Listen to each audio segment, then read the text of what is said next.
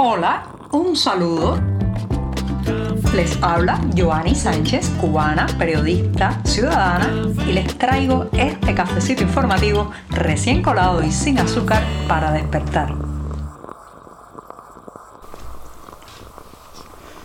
Mitad de la semana y mitad del mes. Hoy es miércoles 15 de marzo de 2023 estoy aquí, como es tradición ya en este programa, con una taza de café recién colado y sin una gota de azúcar. Un buchito mañanero que me es imprescindible para comentarles los temas principales de hoy. Así que voy con este sorbito de café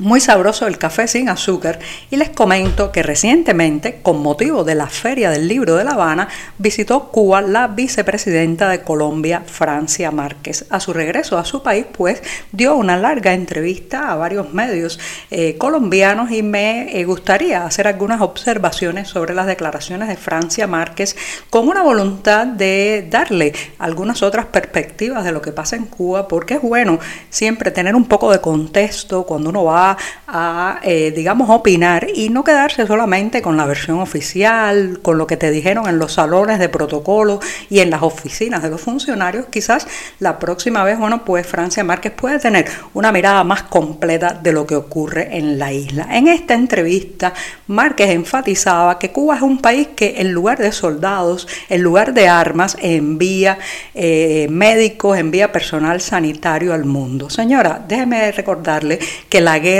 más larga de Cuba, 15 larguísimos años, ocurrió fuera de las fronteras nacionales cuando el régimen castrista envió a miles de cubanos, muchos de ellos jovencísimos de menos de 20 años, a pelear en territorio angolano o angoleño. También hay que decir que la isla tiene una larga tradición de entrenamiento de guerrilleros de Latinoamérica y de refugio de terroristas, incluyendo algunos terroristas de ETA en España que con muertos a sus espaldas se han refugiado en la isla. Por tanto, la aseveración, la afirmación de que Cuba solo envía médicos y no soldados, no, no se corresponde con la realidad histórica. Otra afirmación eh, sobre las misiones médicas cubanas es que les recuerdo, señora Márquez, que muchas de estas misiones han sido costeadas y financiadas por la Organización Mundial de la Salud o la Organización Panamericana de la Salud, que paga partidas muy abultadas y millonarias que terminan, terminan en los bolsillos de los jerarcas, de los militares, de los funcionarios partidistas cubanos, pero pocas veces en manos de los sanitarios que, como saben, están encerrados en un mecanismo que linda o tiene varios eh, características de la esclavitud humana. La esclavitud moderna se les paga una miseria, se les retira muchas veces el pasaporte para que no se fuguen durante eh, esta misión oficial y para colmo pues se les extorsiona con la represalia de que si se convierten en desertores, la palabra oficial para estos sanitarios en fuga, desertores como si fueran soldados, pues se les penaliza con no poder regresar a la isla por ocho largos años. O sea que misiones médicas cubanas, cuidado, hay mucho allí que no huele nada bien. En un tercer momento, también me gustaría aclararle a la señora Márquez que el estado del sistema de salud pública en Cuba es catastrófico. No se quede, no se quede con la visita o lo que le contaron del mejor hospital de la isla, que ese seguramente no brinda servicios a los ciudadanos comunes. No se quede con las estadísticas, no se quede con la burbuja maquillada de ese sistema sanitario que ahora está en situaciones catastróficas. Vaya a un hospital, vaya como una persona común, eh, pregunte qué es lo que tienen que hacer los parientes para conseguir los medicamentos, cómo tienen que sumergirse en el mercado negro o mercado informal, cómo le tienen que pedir a los parientes emigrados, a los familiares en Miami para que manden desde el algodón para una cirugía hasta el hilo con que después van a coser la sutura. No se quede solamente con, digamos, ese, ese mito que han exportado hábilmente los propagandistas del régimen. Y vaya, vaya a un hospital, le podría recomendar algunos, así que si usted vuelve a la isla, nos encantaría que se sumergiera en un sistema hospitalario real y concreto y no, y no en la fantasía que le han contado. Y por último, quiero decir que coincido en un punto con la vicepresidenta colombiana Francia Márquez. Ella, eh, tratando de responder a la periodista, dice que bueno, sí, que eh, Cuba es una dictadura bloqueada. Bueno, pues yo estoy de acuerdo con eso, sí, ustedes se asombrarán, pero Cuba es una dictadura bloqueada un pueblo bloqueado por el Partido Comunista. ¿sí? Ese mismo es un pueblo bloqueado por la familia Castro, es un pueblo bloqueado por un grupo de personas que han monopolizado el concepto de patria, el concepto de nación y que llevan más de 60 años arrebatándonos el derecho a elegir, el derecho a decidir nuestro propio camino. ¿sí? Cuba es una dictadura bloqueada por un grupo de hombres. No, no es una ilusión, un espejismo, ni una opinión que decimos sin base en estadísticas, sino una realidad. El turismo en Cuba va de capa caidísima. Estamos en números muy alarmantes y de cada 10 habitaciones disponibles para el turismo en los hoteles, más de 8 estuvieron vacías en 2022. Como escuchan, esto da una ocupación por los suelos que se sitúa en apenas un poco más del 15%. Así lo ha tenido que reconocer incluso la oficina oficial Oficina Nacional de Estadísticas e Información, conocida por sus siglas ONEI, que este lunes publicó los principales indicadores turísticos correspondientes al año pasado. Entonces uno se pregunta si el turismo a Cuba va tan mal, ¿por qué se sigue invirtiendo y construyendo en hoteles de lujo, hoteles de 4 y 5 estrellas que se erigen por todo el país y sin embargo prácticamente están la mayor parte del año vacíos? ¿Cuánto está costando esto? ¿Por qué esta testarudez en lugar de usar ese dinero para reparar viviendas, para mejorar el sistema sanitario, los viales del país. Sin embargo, se sigue invirtiendo en colosos de lujo que prácticamente están vacíos la mayor parte del tiempo.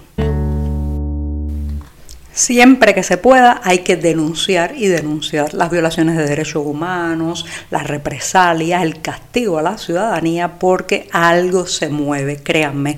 Ayer estaba yo justamente en este programa alertando de que la prensa oficialista había rescatado un discurso, un discurso tenebroso de Fidel Castro pronunciado el 13 de marzo de 1963 porque en este discurso pues la arremetía contra los jóvenes, contra los jóvenes que escuchaban música extranjera, que se vestían de cierta manera y los llamaba incluso el Preslianos. Este discurso además no se quedó en simples palabras, sino que allanó el camino para las tristemente célebres UMAP, las unidades militares de ayuda a la producción, que como saben fueron campos de trabajo forzados donde se internaron a eh, disidentes, músicos, homosexuales, testigos de Jehová, en fin, a todo el que no le gustara a Fidel Castro, que era la mayor parte de aquel que tuviera una opinión propia o una postura propia sobre algo.